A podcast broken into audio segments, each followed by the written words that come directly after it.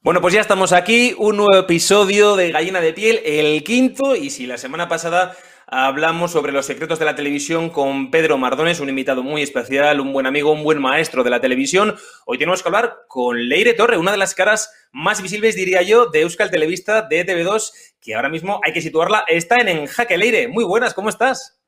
Aisha Mayur, si no me equivoco, este es el quinto programa y dicen que no hay quinto malo, así que vamos a intentar estar a la altura de los anteriores invitados. Encantada y muchas gracias por invitarme. Gracias a ti, Leire. Es que ricasco por estar en Gallina de Piel. Además, ya sabes que llevábamos hablando un poco en términos televisivos mucho tiempo detrás de ti. Has sacado un hueco hoy para hablar con nosotros. Y lo primero, ¿cómo estás? ¿Dónde estás ahora? Te pillo en Madrid, me imagino me pillas en Madrid al pie del cañón con esta segunda ola de la pandemia. Ya sabes que, bueno, pues las circunstancias se han dado mm, así. La primera ola nos ha pillado aquí en Madrid, tanto a ti y a mí. Y la segunda, pues eh, dispuestos a contarla. Esperemos que pase pronto, que no haya tercera y que podamos contar, bueno, también la parte agradable de la pandemia, si es que hay alguna, que sí que la hay, que es eh, pues la llegada de la vacuna y la solución a, todo esto que, bueno, ha puesto el 2020 eh, patas arriba, sin duda. Oye, Leire, ¿no se, te hace, ¿no se te hace raro algo? Porque a mí se me hace rarísimo. Fíjate que nos conocemos tú y yo hace ya más de 10 años de la universidad, de la carrera, pero esto de vernos sin mascarilla, fíjate, en un encuadre, en una televisión, en una pantalla, sin vernos sin mascarilla después de tanto tiempo, a mí me está chocando un montón. Fíjate que nos conocemos, te digo, y ahora verte ahora mismo sin, sin mascarilla es, es alucinante. Oye, una cosa te iba a decir, hablabas de la pandemia, hablabas de esta segunda ola, estás en Madrid, estamos los dos en Madrid, estamos eh, al pie de cañón con la información. Bueno, cuéntame cómo lo llevas, cómo estás llevando todo este tiempo, que ya llevas muchos, muchos meses con, esta información que, joder, que no es el mejor entretenimiento, ni mucho menos para quienes nos están viendo en televisión. Nada fácil porque es eh, información científica, ha sido una revolución a nivel laboral porque, bueno, mm, la agenda antes estaba llena de, pues, políticos, economistas, bueno, evidentemente también tiene esa vertiente de la pandemia, no les abandonamos, pero es que no sé a ti, a Mayur, pero a mí me ha pasado que de repente mi agenda estaba llena de microbiólogos, mm, vacunólogos, urgenciólogos, bueno, tengo todo lo que termina enólogos para dar y para dar y tomar. Y la verdad es que ha sido pues eh, un aprendizaje continuo, constante, un, machaque, porque ha habido que estar al pie del cañón muchísimas horas, cansancio también psicológico, porque somos periodistas, pero no dejamos de ser personas y, y esto nos afecta a todos a nivel pues eh, familiar, estar lejos de la familia, la incertidumbre y a la vez tener que seguir informando dando cifras muy altas. Yo recuerdo la primera ola de manera muy dura porque cada día iban subiendo las cifras y decías, madre mía, ¿dónde está el techo? ¿no? O sea, 700 muertos, 800 muertos, 900. Entonces, querías dar la vertiente positiva a la gente que estaba en casa para que, bueno, eh, al final era a nivel colectivo y a nivel social muy duro, ¿no? Pero decías, claro, también hay que informar de eso y, y la verdad es que ha sido, ha sido muy duro. De hecho, te diré que la noche que Pedro Sánchez declaró el estado de alarma yo estaba aquí sola y, claro, ya se veía mm, la masacre, ¿no? En Madrid, eh, no es el mejor término el, de masacre, pero tú, al igual que yo, habrías percibido, ¿no? Que algo está pasando raro, algo tal. Y yo iba avisando a mi familia en Euskadi, de cuidado, tal. Y yo me acuerdo que esa noche yo dije, este es el particular 23F de nuestra generación, salvando las distancias. Pero esa noche de televisión... Exacto, de eso es lo que quería hablar ahora porque tú has dado, y además, bueno, nos ha tocado a los dos, ¿no? En, en, actualidad, en informativo, en un carácter más informativo, tener que dar cifras de fallecidos, de contagiados, y a veces yo la sensación que tengo es como quien está, yo recuerdo como cuando estábamos en el periodismo deportivo y hablabas de 60 millones, 80 millones, en el lado más positivo, decía, hablas de millones como hablar de millones de, de, manzanas, ¿no? Y ahora, sin embargo, sí que es cierto, Leire, y, y nos ha tocado, te veo a ti todos los días en, en jaque con con la pitch cuando te comenta, bueno, los datos ley última hora que tenemos que sabemos, ¿no? Y cuando de repente tienes que decir, pues hoy 350 muertos, fallecidos, etcétera, em, tengo que hacerte un montón de preguntas, pero la primera es esta, ¿cómo se acostumbra un reportero de calle, de información, que tiene que estar en la actualidad pegado a, tener que desapegarse de esa emocionalidad, de esa emoción, para que quizás quien está en casa eh, no se lo tome como algo frívolo, para que le llene, para que no le afecte, digamos, tanto ni tampoco, ¿no? ¿Cómo es ese término medio, Leire? Yo creo que no te acostumbras. Yo creo que lo que haces es ponerte una especie de capa, o sea, es como una capa que te protege a ti mismo para que cuando estás trabajando eh, no, te derrumbes. Eh, quiero decir, pues eh, al final, y también salvando las distancias, lo mismo que los sanitarios, pues están bajo presión y, no pueden decaer, pues me imagino que cuando cuelguen la bata, pues, pues se romperán. Pues salvando las distancias, a nosotros nos pasaba un poco lo mismo. De hecho, eh, a nivel personal, uno de los mejores amigos de mis aitas murió al principio de la pandemia y, al verlo tan de cerca, pues es una ansiedad que se te va generando y aquel día que me tocó dar las cifras, yo me acordé de él, porque no son números, son personas y aquel día que contaba tantos muertos eh, también era su caso, ¿no? Entonces, esto es, es humano, entonces eres periodista, pero para protegerte yo al menos lo que intento es como ponerme una, una, capa, ¿no? De decir, bueno, estamos a esto y es una manera de autoprotegerse, porque evidentemente hay momentos en los que es, es difícil difícil ser ¿Y cómo se protege uno, Leire, eh, para que nos entienda un poco quién nos está viendo, ¿no? Yo te lo voy a preguntar. Yo te he dicho antes, antes fuera del micro, te he dicho por WhatsApp, nos podemos preguntar. Esto es una barra libre, vamos a hablar un poco de todo. Vamos a hablar de, lo que es periodismo, televisión, comunicación y del momento, ¿no? De nuestro particular 23F. Yo también creo un poco que es ese, eh, hablamos del 23F, del 11S, de una típica guerra civil o del mayo del 68, ¿no? Es un poco lo que nos está tocando vivir justo ahora y precisamente en Madrid, una de las capitales europeas más castigadas con, la pandemia, también un sitio muy inusual, un lugar muy inusual, pues por las tendencias políticas, por la confrontación, los bloques tan polarizados que nos están tocando ahora mismo en Madrid. Pero em, en la calle, uno cuando va, ¿no? Cuando el programa empieza a las once y media, más allá de la escaleta de la reunión de cómo funciona, ¿cómo se prepara una persona cómo se prepara un reportero, una reportera en la calle y de repente tiene que em, trabajar, tiene que digerir, tiene que procesar tanto dato y tiene de repente esa pantalla, esa cámara delante y tiene que contar tantas cosas, porque a mí mucha gente me dice, Leire Torres es una máquina, porque es que está constantemente que conectan con ella, le dan paso, venga, ahora cuéntame esto, cuéntame el otro, y la verdad que impecable Leire, siempre con esa sensación de estar en directo, de estar en, en vivo y yo creo que has, has, generado o has creado, o igual has perfeccionado, no lo sé, como una especie de reporterismo en vivo, porque la gente dice, oh, está con el móvil, está con la tal, o está tal, pero es esa sensación de estar en vivo, leer, ¿verdad? Que la transmites yo creo que como nadie. ¿Cómo es ese momento para ti? A ver, cuéntanos. Bueno, lo primero, es que por tus palabras, porque la verdad son todo un halago a Mayur por tu parte. Eh, lo segundo, lo que decías, el momento que estábamos viviendo. Mira, tú sabes bien eh, que me tocó contar toda la parte de Cataluña el 1 de octubre, el referéndum, el, otoño caliente, y yo decía, bueno, yo creo que profesionalmente nunca voy a llegar a contar algo tan eh, fuerte como todo lo vivido en, Barcelona, que para mí supuso un antes y un después en mi carrera. Y, luego llegó la pandemia y dije, madre mía, es otro ámbito totalmente diferente, pero difícil igualmente. Pues mira, eh, no sé si he generado algo nuevo, un estilo nuevo. A mí me gusta ser muy natural. Entonces, yo creo que impostar lo que, lo que no es, a la larga, mm, no sé, para mí es muy importante la credibilidad. Entonces, cuando me pillan con el teléfono en la mano porque acabo de recibir una noticia, pues lo cuento. O sea, no, no, mm, yo creo que no hay nada más real que resultarle cercano al espectador resultarle, bueno, como familiar, porque al final entramos en el salón de muchísima gente y tienes una responsabilidad muy grande.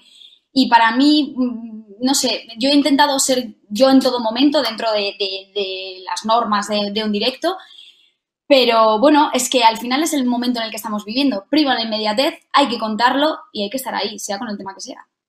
Hablabas precisamente de leer una frase maravillosa que creo que la, acuñó el difunto Michael Robinson, que era la de nosotros tenemos la responsabilidad de entrar en el salón de cada casa de cada familia, ¿no? Y tener que estar, sobre todo, familiarizados para contar las cosas. Hablando, de esa, hablando un poquito de esa familiarización, em, yo que te conozco un poco, y además en televisión, que se te ve siempre muy seria, es verdad que quizá puede pensar la gente, pues Leire tiene un registro más informativo, eso es mentira, porque Leire tiene más, es más camaleónica, tiene varios registros. Es cierto que queríamos hablar un poco de televisión, lo hemos hecho con varios compañeros, con Alberto Guzmán, con Arnaiz, con Pedro, con mucha gente, pero dentro de esos registros, cara, pues a mí, por ejemplo, me está tocando, ¿no? También el de actualidad, de información, de a veces estás contando, eh, cruzas un puente de un cráter en Ecuador, como que de repente te plantas aquí contando los datos de, la COVID. Eh, ¿Cuál es ese placer culpable que tiene Leire Torre en televisión? Eh, ¿Qué es lo que ve en televisión? ¿Qué es lo que le gustaría hacer? si ahora tuvieses, a ver, sin pillarnos los dedos, si tuvieses ahora que elegir en carta blanca qué formato, qué televisión, qué tele me gustaría hacer, igual me dices la que estoy haciendo, ¿no? Pero, ¿cuál es ese placer culpable que tienes eh, ahora mismo en televisión o lo que consumes en tele? Bueno, pues a ver, realmente en el ámbito en el que estoy es un ámbito muy salvaje, por decirlo de alguna manera, porque es, es muy, es muy heavy, si me vas a dejar utilizar este término, llevas la adrenalina siempre como a tope y en realidad eh, esto engancha. Eh, creo que no es para todos los públicos, pero bueno, mm, una vez que aprendes a sobrevivir, yo creo que engancha. Entonces, a mí me va la marcha. Eh, sí que es verdad que estoy muy a gusto y si me pones a pedir, pues hombre, a mí me encantaría eh, yo qué sé, pues eh, estar en un programa de las tardes, de la mañana, eh, que fuera me da igual, o sea, ahora mismo estoy muy cómoda y muy contenta en política, es un ámbito y un mundo que me, que me apasiona, pero tú bien sabes que, que a mí me encanta chicharrear, el típico directo de conozco a una señora que me muestra su casa, la anécdota, no sé qué, estar cerca de la gente me apasiona. absolutamente, absolutamente. Total, total. Yo lo decía en ese, carácter, en ese registro que tienes, pues porque ahora te está tocando, ¿no? Como te tocó, por ejemplo, en aquel otoño caliente de Cataluña, en Barcelona, y ahora te está tocando con la COVID en Madrid, pero sin embargo es cierto que los registros televisivos, sobre todo los géneros que hay, hablamos de la información, de la infoentretenimiento y ahora del entretenimiento más, puro y duro, ¿no? Que puede ser un concurso, puede ser un reality, puede ser eh, un viaje, o sea, un, un programa de viajes, ¿no? En ese sentido, Leire, cuando alguien se planta, yo lo, comentaba el otro día con una compañera también, eh, también de directos, ¿no? De cómo uno perfecciona los directos, cómo uno se va creando también un personaje o una coraza, ¿no? Se va blindando un poco hacia el exterior, ¿no? Fíjate, además, tú ya sabes que hace poco, hablamos hace unos cuantos días, eh, sobre, a ti te habrá tocado mucho en la calle, el típico gracioso graciosilla que pasa por detrás, que te dice algo, que te increpa, que te van diciendo cualquier tipo de, mm, de no sé, de, de algo que no, no es el momento, no toca, y yo me quejaba, ¿no? Hacía un poco el otro día una especie de, brindis al sol o canto de, a la desesperanza de decir, oye, ¿qué pasa, no? Con esta gente. Imagino, Leire, que tú esto lo habrás, lo habrás vivido. Sí. ¿Y cómo lo has vivido? Eh, pues mira, depende del día, porque somos personas también, entonces no todo el, no siempre te pilla un, buen momento. Yo trato de escuchar bastante a la gente porque es verdad que noto cierta crispación en la calle. Eh, en parte yo creo que también por mm, fruto de la atmósfera ¿no? en la que vivimos y de la crispación política que hay, de la polarización, porque no te creas que me encuentro eh, opiniones muy de término medio, o sea, es verdad que, mm, y algo que me preocupa bastante es que encuentro que se repiten mucho eh, los mensajes que lanzan los políticos, esas consignas eh, repetidas a, a, pie de la letra, o sea, no te pienses tú, o sea, yo he oído frases que digo, madre mía, pero si este es el total que yo saqué el día del Congreso de no sé qué, entonces la gente está crispada, entonces tú si tienes un buen día, pues normalmente lo llevas, pues al final tú representas al medio en el que estás, representas el trabajo de mucha gente y nunca, nunca hay que entrar al trapo porque, bueno, pues somos... Claro, Leire, eso es, cómo, luchas contra ello. Eso, a eso es un poco la pregunta a la que voy, ¿no? ¿Cómo uno se... yo lo puedo... un mundo, ¿no? Pero ¿cómo lo vivas? Lo que hiciste tú, Amayur, eh, recordar a la gente que esto es un trabajo, porque yo creo que mucha gente piensa que, bueno, que la tele es divertida, entonces puedo salir por detrás, meterme con el reportero, la reportera. Al final eh, no es nuestro trabajo, es el trabajo de, equipo de muchísima gente que está ahí y que se puede ir al garete, que es lo que decías tú. Cuesta muchísimo, parecen 30 segundos en los que, bueno, ha entrado y ha hablado, pero detrás de eso totalmente, totalmente. Mucho. O sea, que me solidarizo contigo porque lo que está contando es así. Sí, además, fíjate que mm, a mí me toca un poquito más social o quizás algo más carácter más, bueno, de andar por casa, de por la calle, ¿no? Algo más cotidiano, pero que tú que tienes, como bien decías, fíjate que ibas, ahora viene al hilo, ¿no? De lo que decías, los mensajes de las, las proclamas políticas, las, los mensajes que se lanzan quizás desde la esfera política hacia lo público, que muchos eh, lo recogen, como por ejemplo está esa, también esa tendencia del todologismo, del tertulianismo, que todo el mundo también lanza. Hay un artículo muy, muy positivo de la semana pasada de Borja Terán que hablaba sobre todo de esto, de cómo la clase media, o la clase, iba a decir la clase media, la clase política ha lanzado a la sociedad ciertas proclamas de cómo poder actuar en una discusión, de cómo poder hablar sobre la verdad, la sinceridad, ¿no? Y cómo uno tiene su propia verdad. Entonces, eso, por eso te lo preguntaba, ¿no? De tú que estás en esa información ahora un poco más de actualidad, política, te toca también de antígenos y te toca también, te he visto hacer un test en directo, te he visto hacer mil cosas, pero cuando, eso te iba a preguntar por la crispación, esa crispación, ¿estás percibiendo quizás unas ondas más, más crispadas cuando alguien le vas a preguntar con alcachofa en la calle? Quizás es cierto que lo estamos notando todos un poco, puede ser. Sin duda. De hecho, creo que fue contigo, Amayor, que hablé que al final el, debate empezó, bueno, pues eh, con la escuela del debate en el, en el, ámbito del corazón, ¿no? Que luego cogió mucho auge con el debate deportivo, en los programas de debate deportivo, y, y ahora, pues, digamos que es el punto álgido de los programas de debate político. Eh, pues al final yo creo que em, en todas las casas, bueno, quizá estas navidades eh, no pase porque van a ser unas fiestas mucho más limitadas, pero esos debates se están, mm, bueno, trasladando al ámbito de, los eh, amigos, de la cuadrilla, de la familia y, yo creo que hay que poner también un poco de, no sé cómo decirlo, de calma. Este año, Leire, nos, libramos, nos libramos del cuñado, ¿eh? En, la mesa hay que decir que nos libramos de los cuñados. Creo, creo que nos libramos de los cuñados. Yo al menos sí. no sé yo si se librará del cuñado, de la cuñada, del suegro, de la suegra, pero bueno, ciertamente eso, que lo que estamos hablando, hay que poner un poco de calma, hay que echar un poco el freno, ni el malo es malísimo, ni el bueno es, ni el bueno es buenísimo, y sobre todo yo creo que ahí el trabajo de los periodistas es bueno, pues intentar contrastar, porque por la inmediatez que te comentaba Amayur, estamos muchas veces arrastrados por ella eh, y hacemos un periodismo de declaraciones. Este ha dicho este, este ha dicho este. Y falta no perder el horizonte de contrastarlo, de hemeroteca, de no, este ha dicho este, pero es que esto es mentira. Porque es que al final está pasando mucho esto, que estamos viendo que uno dice una frase y se queda en el aire. Y yo creo que es un poco la tendencia de la velocidad a la que vivimos. Es compra rápido, vive rápido, come rápido, el fast food, ¿no? Pues infórmate rápido. Twitter, 160 mm. caracteres, dámelo todo en un titular y hay que profundizar. En eso que, mira, me viene, me viene que ni pintado ahora en lo que me estás comentando, Leire, porque hablábamos al inicio de la conversación, de esta charla. Tú y yo nos conocimos hace 13, 14 años en la universidad, en la Universidad de Navarra, en la Facultad de Comunicación. Em, para un alumno o una alumna que ahora nos esté escuchando, nos esté viendo, em, fíjate, una masterclass que acabas de dar en el último minuto y medio, porque es muy interesante esto que estás comentando, ¿no? Sobre el tema de la inmediatez, de consumir rápido, de tener una prisa excesiva para todo. Em, yo lo comentaba con Javi Domínguez, también periodista, comunicador de Navarro, me decía, eh, mira, en la Universidad de Navarra, bueno, en la Universidad de Navarra, en cualquier otra, en la Autónoma, en cualquiera que estudie en comunicación, periodismo, es cierto que el lado teórico está bastante bien documentado, bastante bien explotado. A nivel técnico entiendo que también, pero es cierto que comparándolo con el símil de lo que es la autoescuela, que te enseñan a aprender ah, a cómo aprobar un examen de conducir, y luego cuando uno se sienta en el coche por primera vez, sin el conductor, sin el profesor al lado y tiene que aparcar y tiene que ir, eso a uno ya le entra un poco de congoja, ¿no?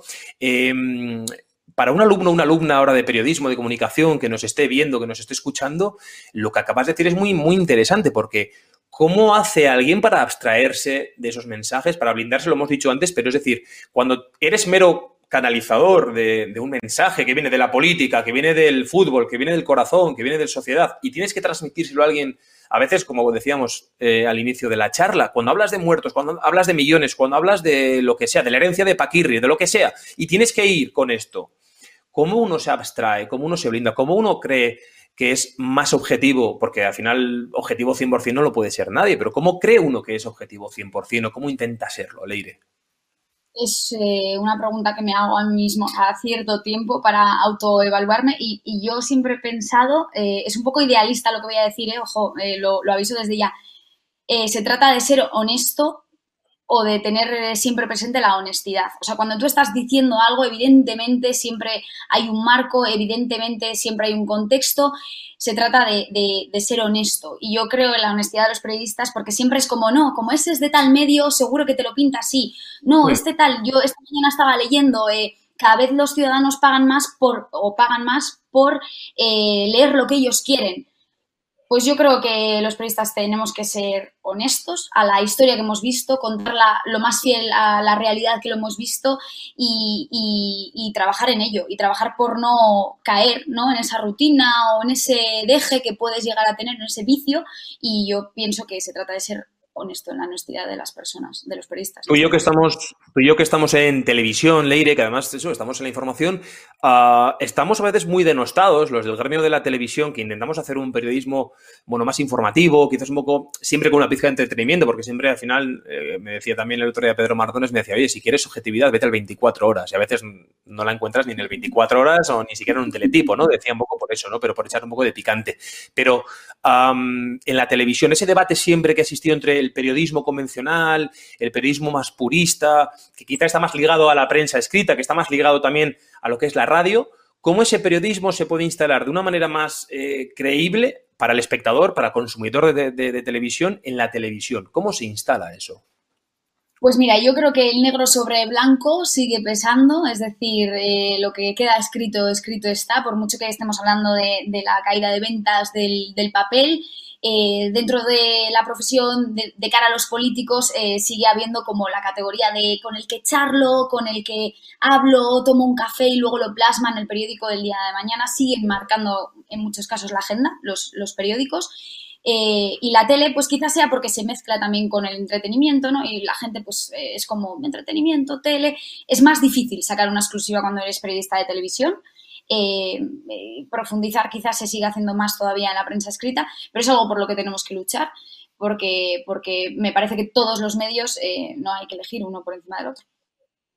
La televisión, que es cierto, yo por ejemplo recuerdo estando en la universidad, hablábamos con profesores, charlábamos, hablamos, claro, hace más de una década, hace una década, ¿no? Que ha cambiado todo eh, ha cambiado el contenido, ha cambiado también, bueno, el contenido, el que básicamente sí, sí, es cierto que sigue siendo un poco el mismo, ¿no? Al final el que el periodismo, la comunicación eh, no fluctúa tanto, pero sí que el contenido eh, tiene que ver mucho con, el continente, tiene que ver mucho con el cómo, ¿no? Y fíjate cómo en 10 años ha cambiado todo a una multipantalla, ha cambiado, por ejemplo, el poder estar como estamos a veces en directos con un móvil, con un pinga que nos están contando eh, un teletipo, una información, una lectura, una noticia, una fake news, eh, y a eso es lo que iba, esa inmediatez de la que te ha tocado mucho lidiar en un programa de por la mañana, como es en En Jaque, el ojo clínico, Leire, voy un poco a eso, ¿no? El ojo clínico, a eso de lo que iba yo, que quizás en una escuela, en una universidad, pero sea de la carrera que sea, ¿no?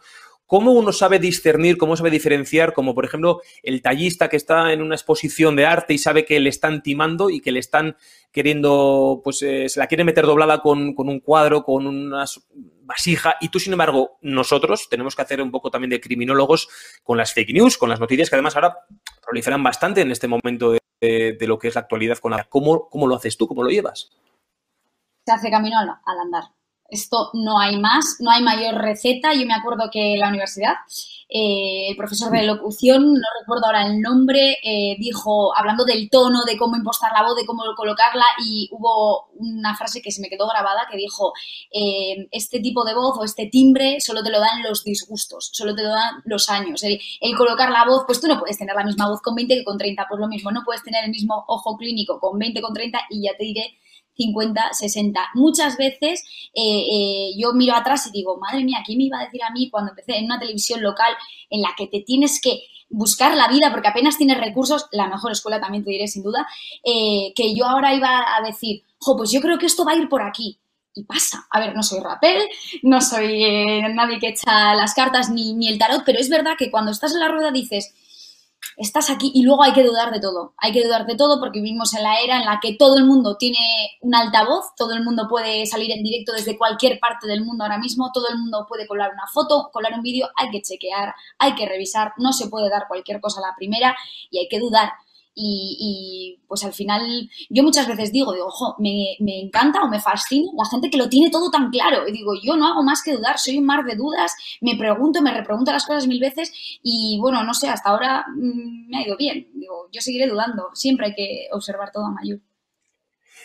Tú, Leire, que eres además, eres muy, muy activa en redes sociales, en Twitter, además es cierto que hablábamos un poco de cómo lanzar ese mensaje, cómo canalizar ese mensaje. Tú lo canalizas a través de un medio de comunicación como es Euskal Televista, pero sin embargo en, Twitter, además eh, yo muchas veces le comentaba a Javi Domínguez también hace semanas, ¿no? Le decía, cuando yo tengo alguna duda, sé a qué cuentas acudir o si determinadas cuentas, como por ejemplo puede ser la tuya, o puede ser gente que estéis súper ligados, súper apegados a la actualidad y contáis algo y informáis algo, es decir, tú te has ido adaptando a ese digamos, medio, como ya puede ser Twitter, medio. No lo quiero tampoco llamar medio porque es cierto que quizás luego la profesión se nos echa encima y dicen que Twitter no es otra redacción, la redacción que nunca duerme, ¿no?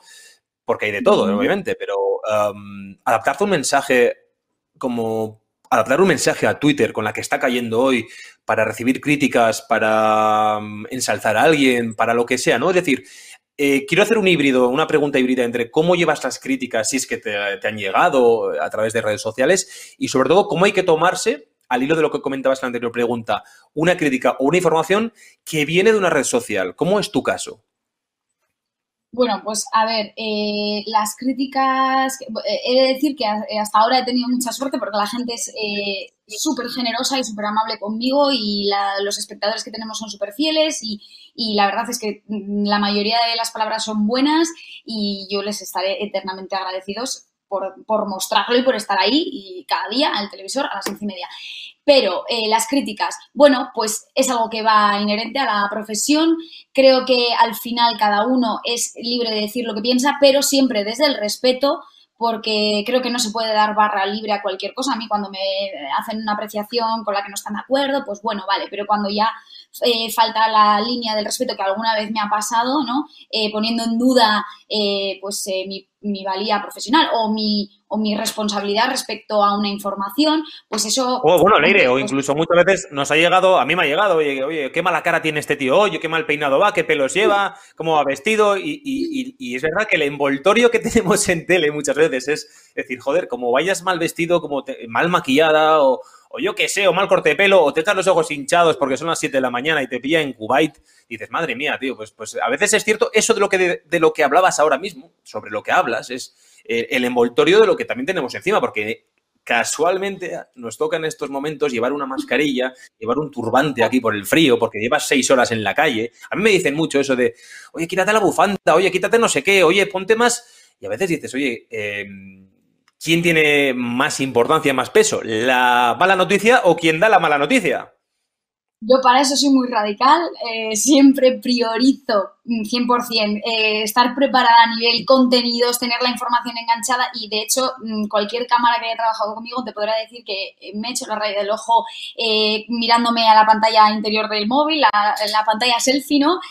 bueno, si te dijera yo en qué lugares me he peinado, me he maquillado, podría estar en la cárcel ahora mismo, ¿vale? porque, bueno, yo para eso, no es verdad, Mayur, yo creo que la televisión evidentemente es imagen, pero yo lo relaciono más con una imagen de, pues, de, estar saludable, de eh, aseado, ¿no? Por decirlo de alguna manera, más que tener que ser Mister Euskadi o Miss Euskadi, ¿no? Eh, bueno, yo al menos tengo claro que en un momento de crisis, pues siempre va a priorizar eh, mi trabajo que, que, todo lo demás. Evidentemente sabemos que trabajamos en la televisión y que no puedo ir en pijama y con el moño. Pues claro que no. Pero bueno, que hay que tener las cosas claras, yo creo.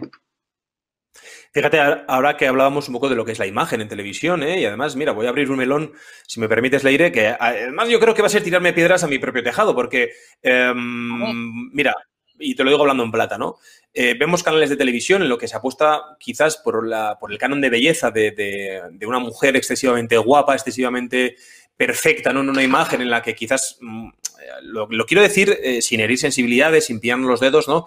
Quizás al, al hombre en televisión se le exige, se le permite bastante menos, y no digo el quizás, voy a quitar el quizás, al hombre se le exige bastante menos de imagen, creo yo, en lo que es la televisión, porque puedes ver al típico hombre ya entrado en canas, mayor, con sus arrugas, pero que se le considera ese maduro sexy o ese hombre maduro, que, interesante, que tal y cual, pero no se ve tanto quizás ese perfil en mujeres en cualquier tipo de televisión. Sí que es cierto que las públicas, eh, por, la condición de, contrato y de la condición laboral que tienen muchas, muchas trabajadoras y lo tienen, pero Leire, eh, esto es una lanza que yo, por ejemplo, rompo, rompo y lo digo a favor de, de vosotras, ¿no? Las reporteras, las presentadoras, quienes, las chicas que hacéis imagen en televisión, parece que muchas veces y lo hemos visto en este periodo de, lo que es la trayectoria vital o laboral de una persona en televisión, es bastante más corta lo que es de cara a la imagen que lo que puede ser en el lado del hombre, ¿verdad?